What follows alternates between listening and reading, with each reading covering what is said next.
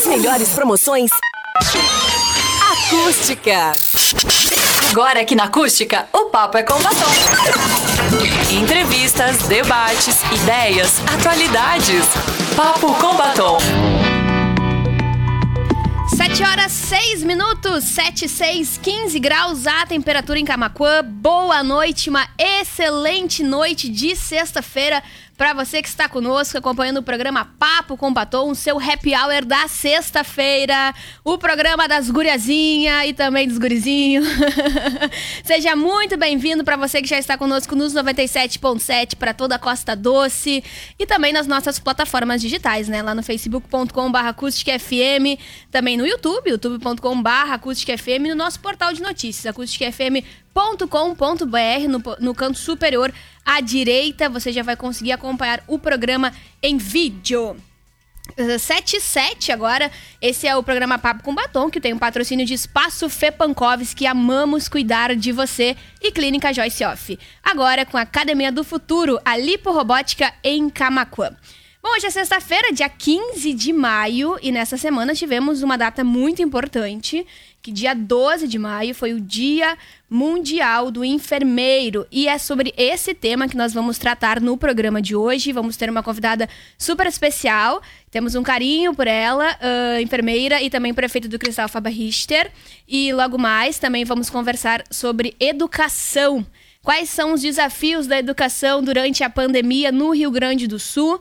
Como é que está funcionando aí? Como os municípios estão abordando essa pauta?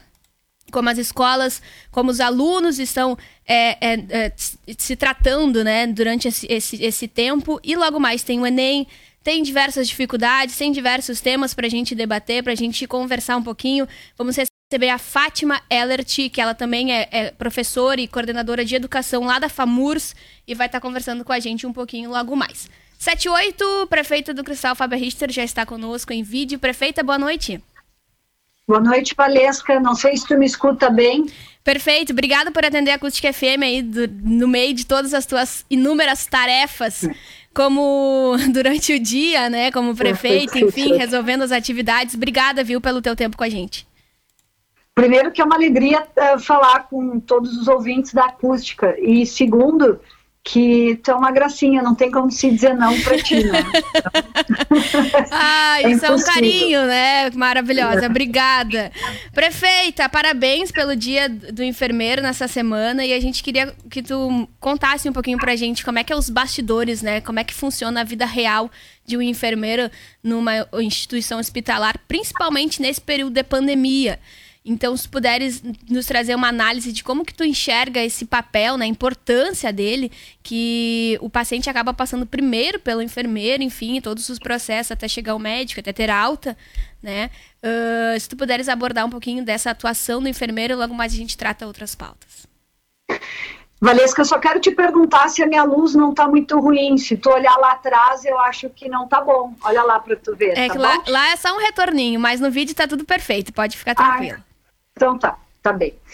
É, assim, a enfermagem, né? Primeiro dizer que dia 12 foi o dia do enfermeiro, mas essa semana nós comemoramos a Semana da Enfermagem, porque no dia 20 de maio é o dia do auxiliar e do técnico de enfermagem.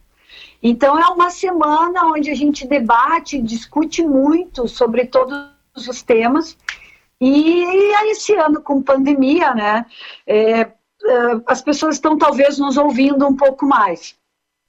A enfermagem é uma profissão importantíssima, é uma profissão que tem que ter, é, assim, muito calor humano, mas ela tem que ter conhecimento, ela tem que ter habilidades. É, nós temos a equipe de enfermagem, né, os enfermeiros em diversos, diversos locais, não somente num hospital, né? E, e muitas vezes nós não conseguimos é, nos dar conta do quanto que a enfermagem ela é, ela é importante em, em, é, em alguns segmentos, né? É, por exemplo, nós temos enfermeiros que coordenam é, quase que em 90% os processos de imunização no país todo.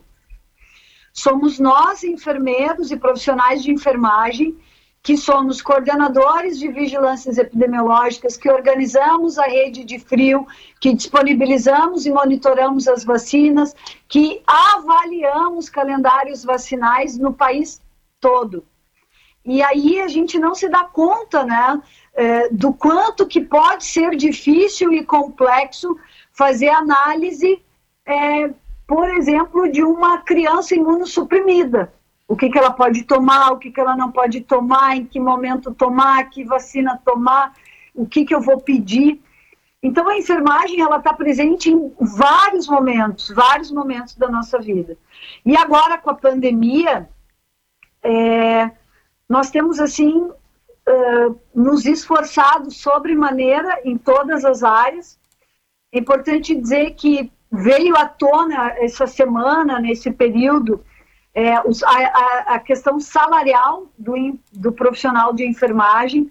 É, estamos tentando colocar em votação agora, nesse momento, é, o piso salarial da enfermagem. Já ia te perguntar, né, que acontece esses, esses problemas, né, apesar da relevância e a importância do papel do enfermeiro, queria saber a tua opinião sobre quais são é, os impasses, né, que acabam atrapalhando talvez o desempenho do profissional. Eu quero aproveitar esse momento assim, Valesca. Eu não vou fazer uma fala institucional da enfermagem. Eu vou fazer uma fala para as pessoas que eu sei que estão ouvindo, que é de Camacuã da região. Infelizmente, é, a enfermagem que a gente conhece, que ajudou lá no parto, que foi a pessoa que ficou segurando a mão no momento de tristeza quando recebeu, a pessoa recebeu a notícia do falecimento de alguém, a pessoa que, que, que de alguma forma me acolheu quando eu estava na porta do bloco cirúrgico, é, esperando notícias de algum familiar, ou seja, para entregar a roupa desse familiar, que de alguma forma ouviu a conversa com o médico e depois me olhou, sentou comigo e transcreveu essa conversa do médico para uma linguagem que eu ouvi. Pode ser aquela pessoa que cuidou da minha ferida ou que cuida da minha ferida todos os dias quando eu vou no posto de saúde. Pode ser que seja aquela única mulher que eu colho o meu pré-câncer e que eu literalmente me abro e consigo dizer para ela que eu estou sofrendo, que eu estou sendo humilhada, que eu estou sofrendo violência em casa. Então a enfermagem, ela não tem o requinte do médico. Ela historicamente veio da doação de freiras e do apoio das prostitutas em época de guerra. Então ela vem é, com um estigma grande, né, da doação. Então tem que ser enfermeiro por amor. É, tem que ah porque porque se tu não amar tu não pode ser tu não é profissional da enfermagem. Só que sim, nós amamos a nossa profissão e nós amamos tudo que estamos fazendo e verdadeiramente estamos comprometidos com isso, com a nossa alma. E eu quero te dizer que esse hoje é o nosso maior problema com o Covid. Porque a gente se sente super-herói, a gente quer salvar o mundo, a gente vive dentro do hospital, dentro da policlínica, dentro do posto de saúde, fazendo o teu serviço e tal, tal, tal, e tu chega em casa, tu encontra a tua família, que sofre muito pela nossa ausência e tu acaba colocando em risco a vida dessa família porque tu está exposto. E muitos de meus colegas estão expostos em três trabalhos. Por quê?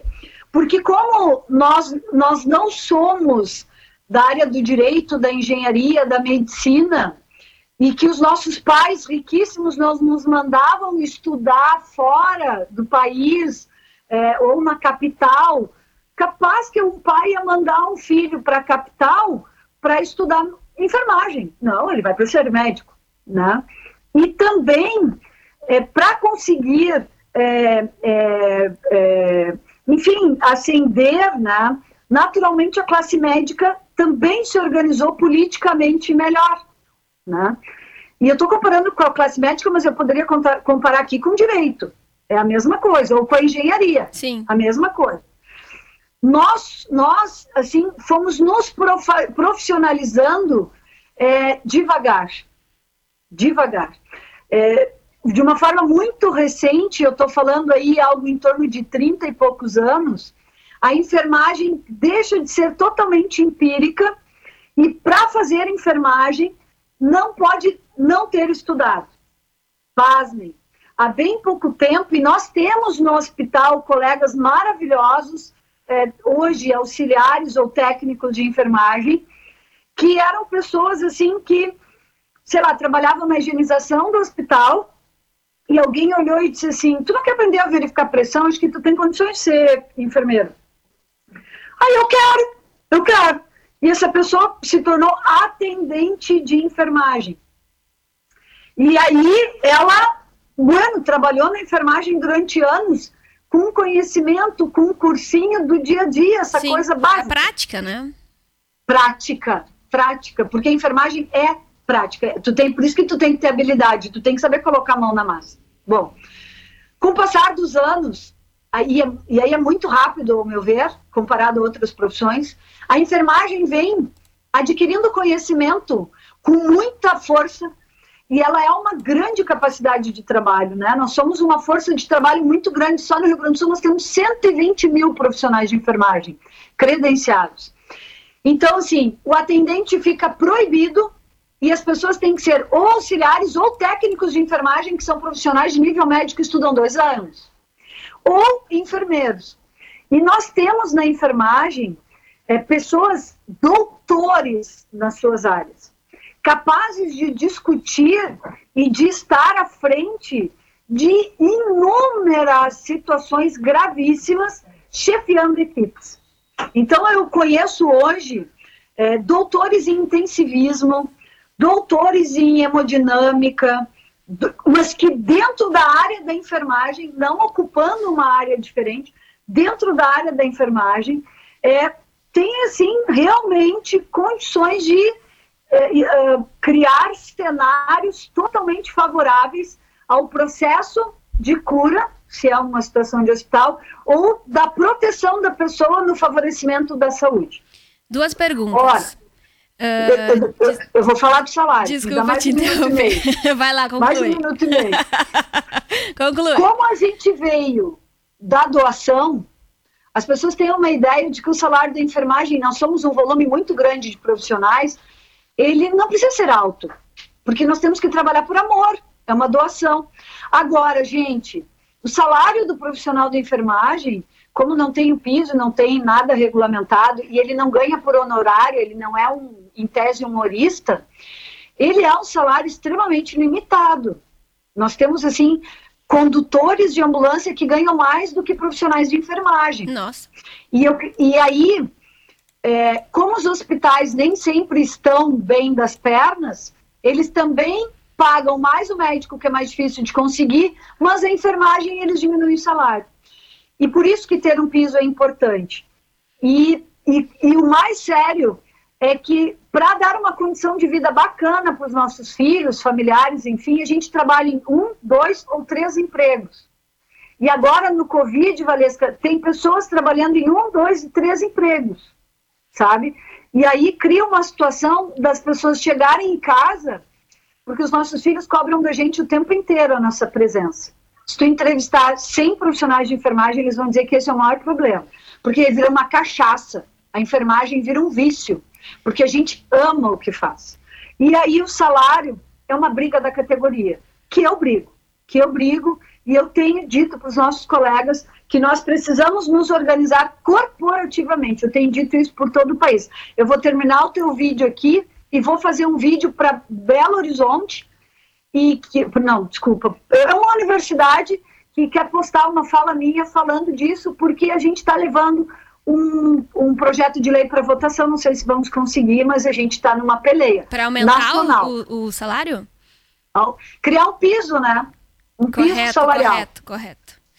E aí, Prefeita, historicamente aí com a tua, com a tua experiência, com os, com os estudos, enfim, É, qual que é a tua análise? Já, já passou por uma pandemia assim tão grave como o Covid-19? E como é que tá assim, a atuação da enfermagem nesse momento? Como é que é, é, tem mais movimento, é mais intenso? Como é que tá a proteção desses enfermeiros, a família desses enfermeiros? Como é que é o dia a dia do profissional de saúde, principalmente dos enfermeiros, durante uma pandemia de Covid-19? É mais assustador do que outras doenças que já têm acontecido? Como é que é? Olha só, é, isso é extremamente subjetivo, porque as pessoas têm formas diferentes de encarar essas coisas, né? Então, eu já passei, respondendo a tua primeira pergunta, eu já passei por uma situação não de pandemia, mas de endemia do, da H1N1, eu era secretária de saúde já naquela época. Então, sim, não era uma coisa nem perto do terror e da, da, da confusão que é hoje, né? Mas sim, a gente passou por situações difíceis. Mas, Valesca, acho que a doença de, de contaminação respiratória mais grave que nós temos é a meningite meningocócica, que todos nós profissionais de enfermagem estamos expostos. É, e na, ali em abril, maio, junho, nessa época, aqui no Rio Grande do Sul nós temos bastante, regionalmente nós temos, né? Então, por exemplo, eu trabalhei em São Lourenço numa época que teve um surto de meningite e que acometia crianças de 2 a 10 anos, 12 anos. E naquela época, eu me lembro, nós perdemos oito crianças em São Lourenço, criando um verdadeiro terror, porque eram crianças que estavam em creche, enfim. E sim, a meningite, ela também pega por gotículas de saliva, por contato respiratório, como é o Covid. Então, para nós, eu vou te repetir o que eu vi de uma enfermeira de São Paulo, que eu fiz uma live com ela. Ela me disse assim, enfermeira Tânia, ela estava trabalhando no Hospital Municipal de São Paulo, mas ela já é uma enfermeira aposentada do Hospital Albert Einstein, em São Paulo. Uma pessoa com uma vivência gigante. Eu falei, eu perguntei para ela assim, Tânia, tu tá com medo? E ela disse, não, Fábia, porque quem é acostumado a cuidar de meningite tem que saber se cuidar do Covid. É porque agora tem muito mais pessoas falando, existe um clima que, que assim, é, é, é, é não, não, eu não quero dizer de terror, mas é um clima de esclarecimento das pessoas do assunto, enfim, que, que faz com que todo mundo saiba o que está acontecendo e o que nós, profissionais de saúde, estamos passando. Mas cada vez que tu entra numa ambulância com um paciente com uma meningococcemia para transferir ele, quando tu tá ali dentro atendendo ele, tu morre de medo. Porque uma meningite por meningocócico pode deixar muitas sequelas, entende? Então, enfim, acho que o medo, o medo e a coragem são duas coisas importantes na vida de um guerreiro. Verdade. E nós somos guerreiros, não de hoje. É verdade. Mas de sempre. É verdade. De sempre. É. Uh, prefeita, como é que a população pode ajudar os enfermeiros? Como é possível auxiliar os enfermeiros? Como é possível conhecer o trabalho dos enfermeiros? Você precisa ser só quando está doente precisando do trabalho dos enfermeiros? Como é que, como é que a gente pode ter acesso? Eu acho que primeiro é também lembrando de agradecer eles pelo nome né? Se tu olhar um agradecimento de uma família no Facebook, ela botar a equipe de enfermagem e ao médico fulano de tal, a, ao diretor do hospital, tal, tal, tal, mas assim, dar nomes às pessoas, as pessoas têm nomes, né? Elas, elas também precisam de carinho. Acho que falar dela como a gente está falando, né, faz bem para a profissão. Eu, por exemplo, eu eu não sei bem por que, que eu fui, fui, fui ficar uh, na enfermagem é, é, no início, quando eu entrei, né? Eu entrei muito nova, eu entrei com 18 anos. Ô, Valesca, eu vou ter que parar um pouquinho, porque tem uma pessoa parada na minha frente que quer dar um oi pra ti. Tá bom. Ah. oi, queridona! Obrigada é, pelo carinho. Beijo, tudo bem? Beijo, Rafa. Tudo certo. Vamos marcar uma entrevista, já que tu tá aí, já fica convidada, tá? Que eu sei que tu também tem experiência aí no meio ambiente. Diz para ela, eu vou dar um tema para vocês. Tá. O que convida uma outra engenheira para falar sobre o que, que é ser mulher numa profissão altamente masculina. Perfeito, perfeito. É, quantas meninas são na tua turma, Rafa? a, a, minha não é base, porque só tem um menino, mas nós somos seis, né? Então, tem cinco meninas e um menino. Sim, mas não, é uma turminha, na turma. Ah, não, Sim. tem muito mais homens do que mulher. Tipo, ah, disparadamente. Perfeito. A minha turma é a única que é exceção, assim. Próximo programa é contigo, viu? Tá bom. Obrigada, beijo, queridona. beijo. beijo. São os queridos esses seus filhos, Fábia. Quer dizer, prefeita, não, desculpa. Não, eles são queridos, mas tu também é amiga deles, por isso que eles te puxam saco. Ai, amado. E o Diego também, não precisa ficar com ciúmes, Diego. Viu? Só tá. Valério Veiga que tá comigo aqui, tá rindo demais. Audiência. Ah, tá, Valério, não fica com ciúme. Viu, Veiga? Não fica com ciúme. O Veiga também é de cristal. Audiência, gente... são 7 horas e 26 minutos. Estou com a prefeita Fábia Richter, uh, uh, prefeita do Cristal, também enfermeira. Estamos conversando sobre a atual situação da enfermagem é, na luta contra o Covid-19. Ela abordou um pouquinho historicamente como é que é essa relação com os enfermeiros do hospital. Destacou também a importância do reconhecimento da população ao trabalho desses profissionais. E, Fábio, eu gostaria de te perguntar como é que está a situação de cristal aí, coronavírus, da tua equipe médica, como é que está funcionando aí? Que também tem o um número histórico, são 101 casos descartados, quantos casos descartados? Ai, me perdi, não peguei é, os dados. É fantástico é. os dados de cristal. A, a, o município recentemente fez é, testagem, né? Procurou por, por, pacientes que tivessem gripe e tal, e não encontrou o total, os 1% da população. Explica para mim como é que aconteceu e como é que está a situação atual da saúde de cristal em relação à Covid. Quando nós decidimos começar a testar, nós decidimos é, fazer PCR porque nós entendemos que quanto mais rápido a gente descobre, tem o diagnóstico, é, melhor, porque tu tira definitivamente a pessoa de circulação.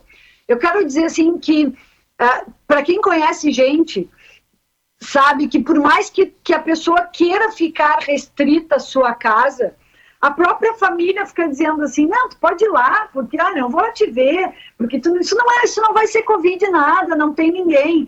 Mas se tu já tem o diagnóstico de Covid, tu consegue ser mais centrado na tua quarentena. Eu não tenho dúvida disso.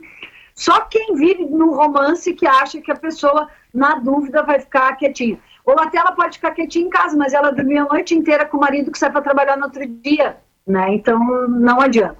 Mas Aqui em Cristal, nós decidimos é, fazer uma pesquisa, naquele primeiro momento era o que a gente queria, testar 1% da população, e aí, porque achávamos que tínhamos mais de 1% da população com sintomas respiratórios. A equipe de saúde dizia para mim assim, prefeita, não tem. Eu disse, gente, tem. Vocês é que não, não têm certeza, as pessoas estão escondendo. Vamos fazer um grande chamamento. Bom, Fizemos naquele momento e não tinha, não tinha 80 pessoas sintomáticas. Bom, bom, então tá, então não tem, então a partir de agora nós vamos testar todos os sintomáticos. E aqui desde então nós temos testado os pacientes sintomáticos respiratórios do terceiro ao quinto dia dos sintomas, entendendo o que a gente tem da, já de é, de, de, bibliografia técnica, que esse seria o melhor período de teste de PCR. Então, a gente colhe um suave nasal, ele entra pelo nariz, ele vai lá na orofaringe, e aí a gente manda para o laboratório e eles pesquisam o teste do RNA, se tem o vírus aqui. Então, nós temos testado, depois nós recebemos o teste do estado, a gente também testou conforme a indicação, e nós temos, assim, hoje, a tranquilidade de dizer que vírus circulando aqui em Cristal nós não temos. Tivemos uma situação peculiar aqui em Cristal, que nós vamos emitir uma nota agora, tá, tá agora de noite, ela está sendo finalizada. Nós não queremos, não, assim, como foi muito noticiado, a gente, assim, uh, não produzia um texto porque queria fazer um texto uh, falando de todo o desfecho, né? Sim. Porque nós recebemos nessa madrugada um ônibus que veio de Camacuã, né? Não que eu tenha sido avisada, ninguém da equipe de Cristal recebeu aviso de nenhuma equipe de Camacuã, né? Que eu quero deixar meu registro assim público que se fosse o contrário, eu faria o que eu fiz com a prefeita de Pelotas. Eu liguei para Paula de manhã bem cedo, bem cedo, e disse, Paula, tu tá sabendo do ônibus, assim, assim, essa Eu disse, olha, não sei, ó, eles estão aqui em Cristal e eles estão para ir a Pelotas e disseram que estão esperando por uma liminar para deixar eles entrar. O que que tu sabe, o que que está acontecendo?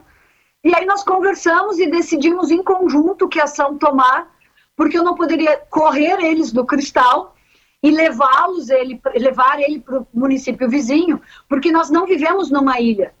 Se nós não tratarmos do problema em conjunto, não adianta tirar do meu território. Sim. Não é? Então nós acolhemos ele em Cristal. Por quê? Porque aqui em Cristal nós temos dois paradouros, um pedágio e postos de gasolina que recebem caminhoneiros do país todo, levando abastecimento para o porto e trazendo coisas do porto. Então, é muito difícil. É, ah, mas são pessoas do Piauí. Tá, mas a, as equipes estão treinadas para tratar todo mundo que entra no Paradouro como alto risco. Porque ele não, ele, quando a pessoa entra, ninguém está lá para ver a placa ou para perguntar para a pessoa de onde é que tu está vindo, não é? Então, toda a equipe dos dois paradores estão treinadas para manter distanciamento, para fazer desinfecção e para orientar as pessoas ao menor contato possível e quando a pessoa sai fazer desinfecção do local, enfim. Então nós eles, eles conseguiram chegaram... eliminar, foram para Pelotas ou seguem Cristal? Não, eu vou te contar. Eles ficaram, eles, eles chegaram em Cristal mais ou menos umas 13h20 da manhã e aí eles tinham, umas, tinham necessidades básicas, né? Eles estavam com problema no, no, no ônibus de banheiro. A gente liberou que eles entrassem para entrassem de dois a dois para usarem o banheiro e para escolherem o lanche para comer no ônibus. E aí, depois disso, eles ficaram dormindo dentro do ônibus. Veio um outro ônibus e ali dividiu as pessoas, né? dividiram, eh, eles ficaram dormindo em dois ônibus, então era a lotação de um ônibus, que ficaram 20 em cada um, porque eram 40 pessoas. A prefeita Paula me deu um retorno dizendo: o hotel vai ficar pronto às 13 horas. Então eles ficaram ali, eles receberam almoço na rua. As pessoas perguntaram para mim assim: ah, eles têm que ficar dentro do ônibus. Eles não tinham roupa de frio, Valesca. Eles estavam com bermuda e camiseta. É a primeira vez que eles estão aqui? Ou eles já trabalham aqui? Não, eles vieram do Piauí ah, para fazer tá, a rede direto, de energia. Tá. É. E eles sentiam muito frio. Então, eu, eu disse, não, deixa eles saírem para a rua para pegar sol, não é?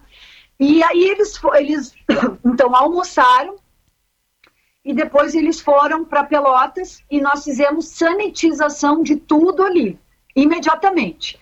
Ele, por isso que agora, desculpa, como a sanitização terminou agora, seis horas da tarde, é, aí nós agora estamos produzindo uma matéria com todas as informações de, de toda a desinfecção do local, de toda a sanitização. E na própria nota nossa, e amanhã eu vou, a gente uh, vai, assim, uh, nós vamos estar acompanhando formalmente Sim. Mas assim, amanhã nós vamos é, é, manter contato próximo com todos os agentes comunitários de saúde para ver se eles estão mapeando, enfim, para ver acompanhar de perto. Mas todos os sintomáticos respiratórios ligados ali do paradouro, do entorno, nós já vamos testar na medida que eles apresentarem sintomas. Cristal vai, vai ter alguma formalidade igual Pelotas de proibir ou não tem como por causa do, dos paradouros e do, dos postos de combustíveis, não tem o que fazer? Eu já tentei, eu já tentei lá naquela primeira semana que a gente não sabia a evolução do vírus, que teve transmissão é, comunitária. Uhum. Eu já tentei proibir é, algumas entradas de algumas, mas não tem como, porque é proibido é, é, frear o, a, a, entrada de caminhoneiros por conta do desabastecimento. Então, bueno, vamos nos preparar, vamos treinar as equipes, e foi o que aconteceu hoje. Gente, não teve pânico. Eu falei com a, com a equipe do parador, gente, vocês estão com medo, vocês querem que eu faça algo diferente? Aí eu trabalho da enfermagem. Cristal tem é muito privilegiado porque tem uma, uma prefeita enfermeira, né? É. Aí tem esse eu, cuidado. É, eu liguei lá e falei, gente, tá tudo bem, vocês estão bem, vocês estão com medo, o que está acontecendo? Não, prefeita, tá de boa, tá bem, a gente tá tranquilo, porque medo eles têm todo dia. Eles não sabem de onde que vêm as pessoas, né? E a gente se expõe, às vezes, é, é que essas pessoas estavam vindo de outro estado e aí criou essa coisa toda Sim. em torno deles. Mas, assim, ó, teve uma pessoa amiga minha que ajuda na luta da BR-116 que ela teve Covid. Ela foi o primeiro caso de Covid de Rio Grande diagnosticado. E aí a gente conversando, bem no início da epidemia, ele disse assim para mim: Ah, porque é, não sei o que e tal, eu nem sei se eu vou num evento. Ele estava indo no evento. E aí um, um colega nosso disse assim no grupo: Ah, tem que cancelar tudo que é evento. E eu falei assim: calma, gente, não é assim também, vamos com calma, tá tão longe de nós e tal. Aí o que, que ele disse para mim? Fábio, eu até acho que eu sou irresponsável, porque eu vim da América do Sul, estive na imigração em São Paulo, no aeroporto, não tinha ninguém de máscara, e o pior é que eu tomei café no teu poradouro aí. Pá! Aí eu falei, bah, não acredito, Ti, vai pra casa, tu não vai em evento nenhum, vai fazer quarentena, tu tá louco? Passou uns dias, ele começou com sintoma, foi testado e foi o primeiro Covid de Rio Grande, da cidade de Rio Grande. Então não adianta achar que vai vir pelo Piauí. Todas as pessoas precisam ter responsabilidades consigo mesma e com os outros e se protegerem e protegerem os demais. Tá certo. Esse, esse, é o remédio. Muito obrigada pelo teu tempo. Vou te deixar aí disponível agora para as outras, para as outras, uh, para a imprensa, né, do Brasil que te procura nesse teu tempo precioso. Muito obrigado, viu, por, por atender a Acústica FM no Papo com Batom de hoje. Eu vou te fazer, eu vou te fazer uma piadinha. Ó. Ai, meu Deus. Não, com meu telefone. Vou te fazer uma piadinha. É, hoje, o presidente do Corém do Rio Grande do Sul, ouvindo a notícia do ministro que tinha pedido para sair, Correto. ele mandou uma risadinha, umas carinhas e disse: Viu só do que que tu te livrou?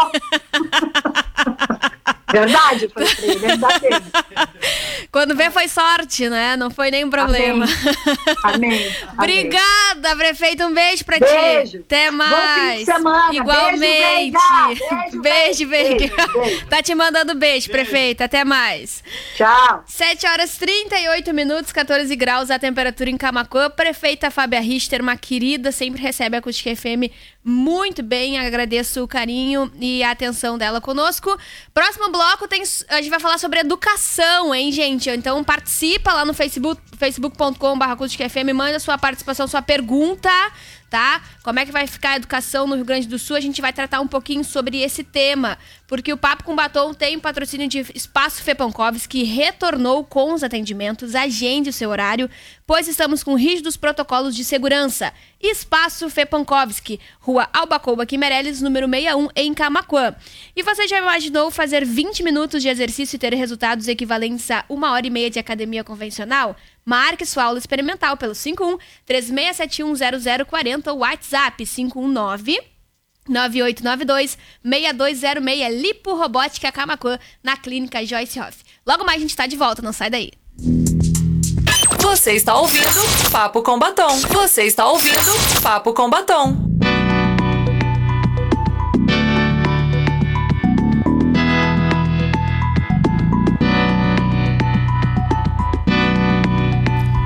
7 horas 44 minutos, 14 graus, a temperatura tá frio do lado de fora. E a gente tá ao vivo com o programa Papo com Batom. Quem tava no vídeo ficou acompanhando aí as gargalhadas, porque Valério Veig tem um assunto bom, né, Valério Veig? Conversa muito, a gente dá risada aqui no, no intervalo. Inclusive, a, a entrevistada fica só assistindo isso aí, eu fico dando risada aqui, né? Que horror. Gente, estamos ao vivo aí com o Papo com Batom, agora 7 horas e 45 minutos pro Espaço Fê. Amamos cuidar de você, um espaço lindo, completo, cheio de serviços especiais aí para cuidar da mulherada. E também na Clínica Joyce Hoff, agora com a Academia do Futuro, a liporobótica Camacuã, para você perder esses quilinhos que você adquiriu durante essa pandemia em casa, tá? Tem muita gente participando conosco lá em facebook.com.br FM. Logo mais eu vou mandar o alô dessa galera. E se você ainda não está conosco no vídeo, por favor, acesse agora facebook.com.br FM. Mudamos a pauta, vamos falar sobre educação. Na linha conosco está Fátima Ellert. Ela é professora e também coordenadora técnica da educação da FAMURS no Rio Grande do Sul. Fátima, boa noite. Obrigada por atender a Acústica FM. Boa noite, Valesca. Boa noite aos ouvintes da Rádio Acústica. Tu é de Giruá, né? Mas está em Porto Alegre. Sim, sim. Sou de, sou de Giruá, mas estou a Porto Alegre já há dois anos e meio. Já... E atuando na FAMURS desde o mês de outubro do ano passado. Já vieste a Camacuã? Conhece aqui a, a região sul da Costa Doce? Não conheço Camacuã especificamente, não ainda. É um lugar, então, para conhecer. Tá aí. Depois, depois da pandemia, vem tomar um chimarrão e um cafezinho com a gente aqui na emissora. Ok, combinado. A Fátima Ellert, além de coordenadora técnica de educação, é professora e tem uma experiência em sala de aula com educação no Rio Grande do Sul. E o questionamento, Fátima, é, como tu analisa que pode ficar ou qual é o cenário da educação no Rio Grande do Sul hoje, em função da pandemia, o cancelamento do primeiro semestre, né? De aulas estaduais, municipais, ensino superior. Como é que os alunos vão poder encarar o Enem? Qual que é a tua análise como professor e também como representante técnica da FAMORS? Com certeza, Valesca, nós estamos num ano atípico, né? Num ano letivo, num ano educacional que uh, nos pegou, não diria só na área da educação, né? Em todas as áreas, mas como o nosso assunto agora se refere à educação, realmente nós vivemos um tempo de excepcionalidade, um, um momento muito diferente em que ele nos trouxe, a pandemia, ela nos trouxe também um pensar e repensar a escola, né? Um ressignificar todo esse processo uh, que acontece e um planejar também um pós-pandemia, né? Porque nós teremos esse retorno nas escolas, não sabemos ainda especificamente quando isso vai acontecer, mas também nós temos que nos preparar para acolher esse aluno que ele teve o seu ano interrompido, alunos, profissionais da educação e todas as pessoas envolvidas, as próprias famílias, né, que já tinham aí toda uma organização uh, com os filhos na escola e dali a pouco se deparam com esses filhos em casa, os alunos sem aquela interação cotidiana da sala de aula, com atividades uh, escolares sendo enviadas para casa de diversas formas e tendo que manter esse vínculo uh, num processo de aprendizagem diferente que vai ter que ser retomado uh, no retorno às aulas, porque nós precisamos garantir a todos e a cada um esta aprendizagem. Eu acho que esse é o grande papel da educação, é pensar a qualidade e a equidade nesse momento de pandemia e também no pós-pandemia. Acho que esse é o grande desafio da educação. E quando tu falas, uh, tu me perguntas sobre o Enem, Hoje à tarde eu até uh, busquei alguns números aqui uh, do quanto é preocupante, uh, porque hoje nós temos 87,5% dos estudantes do ensino médio, eles frequentam as escolas públicas. E nós sabemos que a realidade do nosso aluno, ela é diferente do aluno da escola privada. Né? Nem todos os nossos alunos hoje têm acesso à internet. Nós temos no Brasil 38% das casas sem acesso à internet. 66% das casas que são situadas na zona rural, no interior dos nossos municípios, não têm acesso à internet. 58% das famílias não têm computador em casa. Né? Então, 59% dos nossos alunos, eles não têm, não têm condições de acompanhar um ensino EAD, um ensino online. Então, nós temos que pensar nisso quando nós pensamos a equidade, quando nós queremos combater a desigualdade social. Então, por isso que já há muitas solicitações ao Ministério da Educação para que repense esta data do Enem, porque os nossos alunos eles não terão condições de ter o seu ano normal, porque nós já estamos quase na metade do ano e esses alunos eles estão desde a metade do mês de março sem uma aula presencial. Então, o que eles podem estar fazendo no momento é revisando aqueles conhecimentos que eles já adquiriram ao longo da sua jornada, mas eles não poderão ter acesso aos conhecimentos novos, eles não poderão tirar suas dúvidas que acontecem na interação com o professor. Então, é um um ano atípico e nós precisamos que o MEC ele seja sensível nesse momento e repense essa questão de adiar o Enem, porque pensar isso é pensar em diminuir a desigualdade educacional, é pensar em fazer uma justiça social a partir da educação. Então, acredito que é algo assim que precisa estar no debate, né? Nós precisamos garantir aos nossos 300 mil alunos de ensino médio do Rio Grande do Sul, né, e muito mais de todo o país, que eles tenham as condições de se preparar para este exame, que é a possibilidade de muitos ingressar na universidade. Só na tua fala já respondeu diversas perguntas, né? A, a desigualdade na educação também é uma pauta importante da gente é, se questionar. É, abordaste agora que os alunos em casa não têm acesso a tanto conteúdo, né? Que é repassado dentro de sala de aula. Outro problema é que é, tem as questões de, de pagamento dos professores, que são outros empecilhos, é, como é que funciona a estrutura escolar pública, né, de fornecimento desse material para o aluno. Aí o aluno em casa, problemas de internet, de conexão, inclusive é, uma, é, é um das dos motivos que a universidade é, pública, pelo menos a, a, Federal de Pelotas e o IFSU, eles não têm aula online porque 100% dos alunos não têm acesso à internet, né? Tá conectado no Facebook, no, no, no, WhatsApp, mas não tem como assistir uma aula, um vídeo, entregar esse material, acessar uma aula virtual, por exemplo. Então, esse é o grande problema. Na tua visão, tu acredita que o Enem ele pode ser adiado ou ele deve ser cancelado porque talvez não tenham um preparo para os alunos de ensino médio de escola pública e também acaba que os alunos de escola privada também estão sem, sem estudar, né? Acaba sem aula presencial também são afetados por causa da pandemia. Como é que tu imagina que, que poderia ser uma possível solução, adiamento do Enem ou uh, o cancel, um, prorrogar, colocar para frente a data do Enem ou um cancelamento do exame? Eu acredito que o Ministério e o próprio INEP, eles vão repensar essa questão e eles vão adiar uh, lá para o início de 2021, né, o que garante ainda que os alunos possam acessar a universidade ainda no ano lá de 2021, né, uh, então acredito que se vai se trabalhar com essa possibilidade de adiar, né, não o cancelamento, mas adiar e que depois a escola, no seu retorno, ela tenha também esse compromisso com uh, os alunos no sentido de garantir esse atendimento presencial, garantir esse reforço a partir daquilo que foi encaminhado para casa. Nós temos aí a iniciativa Uh, do governo do estado, que para os alunos do ensino médio, ele criou uh, um curso do Enem, né, que vai ter início agora no dia 18, na segunda-feira, no dia 18 de maio, e se estende até o final de outubro.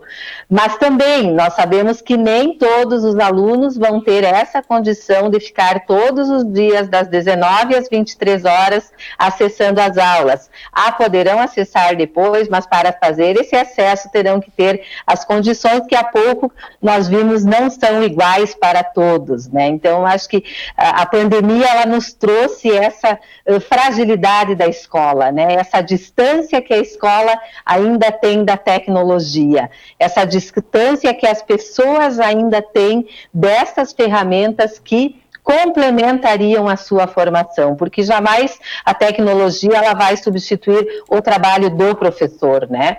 Mas ela pode ser uh, uma aliada, ela pode fazer com que o aluno crie até esta disciplina de aprender através da tecnologia e isso ainda nós não temos hoje, é mais uma das dificuldades enfrentadas né, pelo nosso estudante é esta uh, disciplina também de ter, de não ter aquela interação ali na sala de aula com os colegas, porque escola é movimento, né? Escola é aquela aquele bate-papo com o professor, aquela ida na biblioteca, aquela ida lá no laboratório, aquele, aquele tirar dúvidas. E agora ele se vê sozinho, né? E mesmo que ele tenha uma videoaula com o seu professor, ele tem aí uma outra ferramenta no meio desta interação professor-aluno, que é a tecnologia. Então, para isso também tem que se trabalhar, né? Mais uma vez é momento de valorizar o papel do professor da educação, como a educação, é, como profissionais da educação, epidemiologistas, pesquisadores estão sendo, os cientistas, né, estão sendo, é, é, tendo destaque neste momento. no bloco passado conversávamos sobre o papel da enfermagem durante a pandemia, mas a educação também tem um destaque de relevância durante esse momento, que é quem está pesquisando a solução, né? É quem está buscando a solução. Então, é, a valorização desse papel também de extrema importância, é, que talvez, com essa valorização por parte do governo, a gente possa ter um futuro futuro menos desigual, né? Que esse, durante, esses durante essas pandemias esses problemas possam ser menores.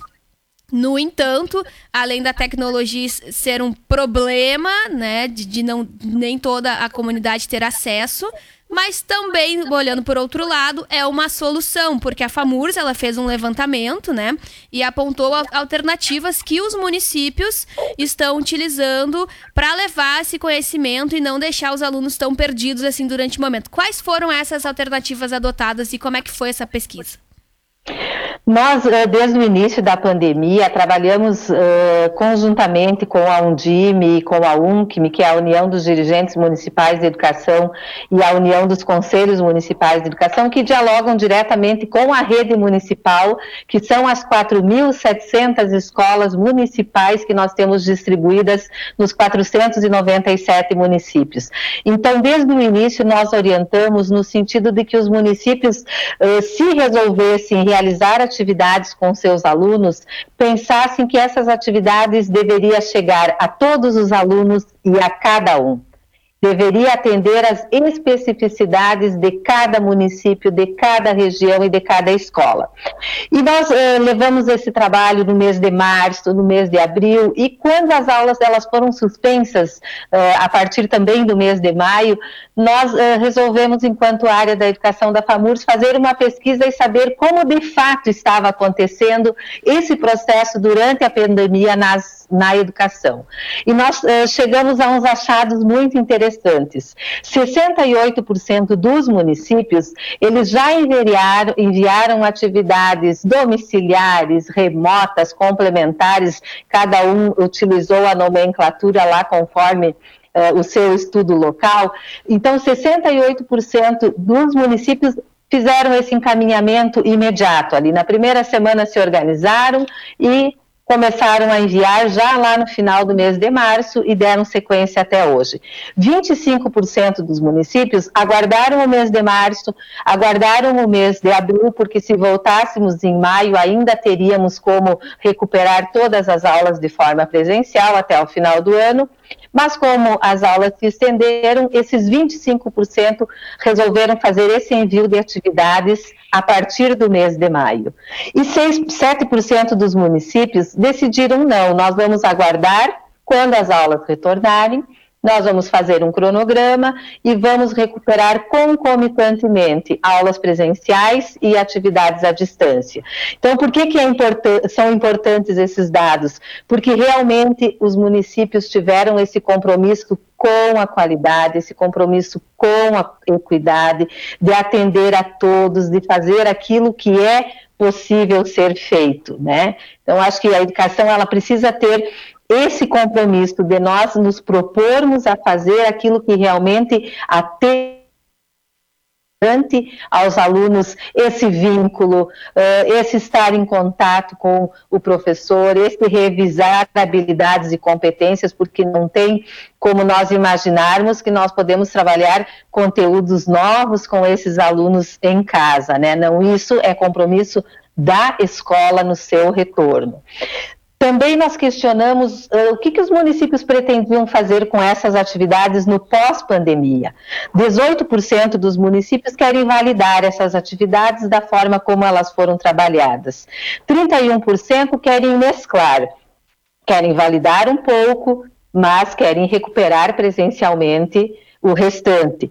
42% querem recuperar parcialmente. A cada dia ir fazendo né, um plano de recuperação de horas, de recuperação de dias no, na reorganização do calendário escolar. E 9% querem recuperar todo o tempo de suspensão de aula. Então, são as reorganizações que os municípios irão fazer a partir daquilo que a legislação vai nos possibilitar. Na tua opinião, como professora, tá na área da educação. Como é que tu acredita que vai voltar? O programa tá acabando, mas é a última pergunta, tá? Como é que tu uhum. acredita que vai voltar as aulas no, no estado uh, com essas restrições? Tu acha que os alunos vão ficar mais. Porque uma, uma, uma sala de aula tem 40 alunos, 30 alunos. Como é que vai ficar esse distanciamento, da tua opinião, assim? Como é que vai voltar na prática essas aulas?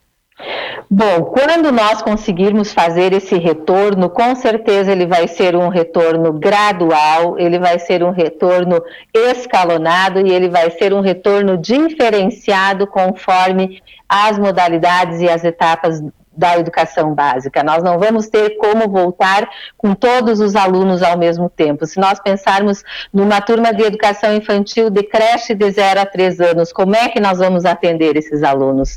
Os alunos de 4, 5 anos da educação infantil, mais os alunos de anos iniciais, que são afeto, que são abraço, que são movimento, como é que nós vamos fazer esse retorno? Né, os próprios alunos ali dos anos finais e do ensino médio, né? Nós somos um povo, um povo afetivo, né? Um povo que gosta de estar junto. Então a escola ela vai ter que estar preparada para isso. Nós vamos ter que ter mais pessoal que cuide da higienização. Nós vamos ter que ter uh, aulas diferentes para turmas diferentes. Vamos ter que ter um horário reduzido para que a escola possa ser higienizada de um turno para o outro.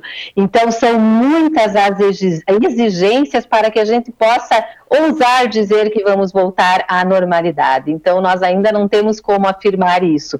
Mas nós temos, e eu reforço o que falávamos antes, nós temos que pensar nesta equidade, nós temos que pensar nesta qualidade, nós temos que pensar nas condições socioemocionais que todos viveremos num pós-pandemia, os nossos alunos não serão os mesmos, os profissionais da educação não serão Outro os mesmos, a sociedade em si não vai ser a mesma, né?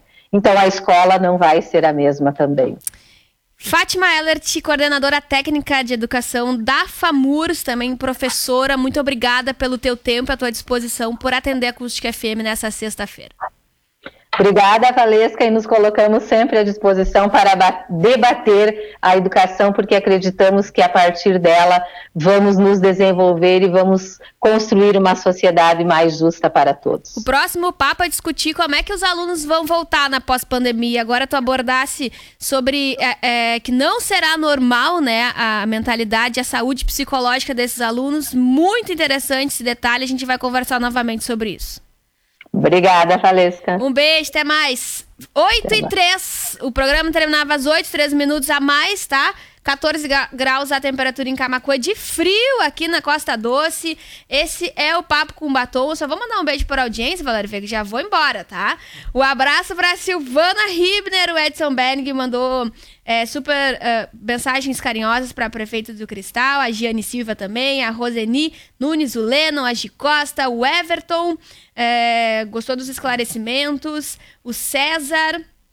César Gonçalves também mandou um super beijo aí pra família toda. A Vânia Brates, beijo pra ela. A Vanessa Matos, a Lilian Lutz também. A Lilian, beijo pra ela, querida.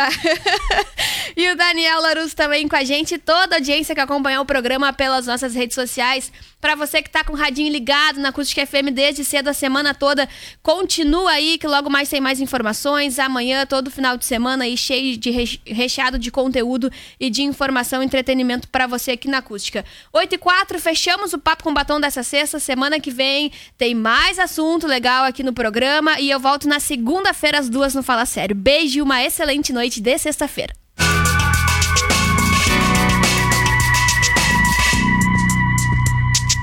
Você ouviu o Papo com Batom.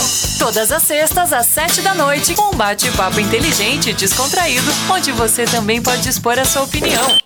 Sexta que vem tem mais. Boa noite e um excelente fim de semana.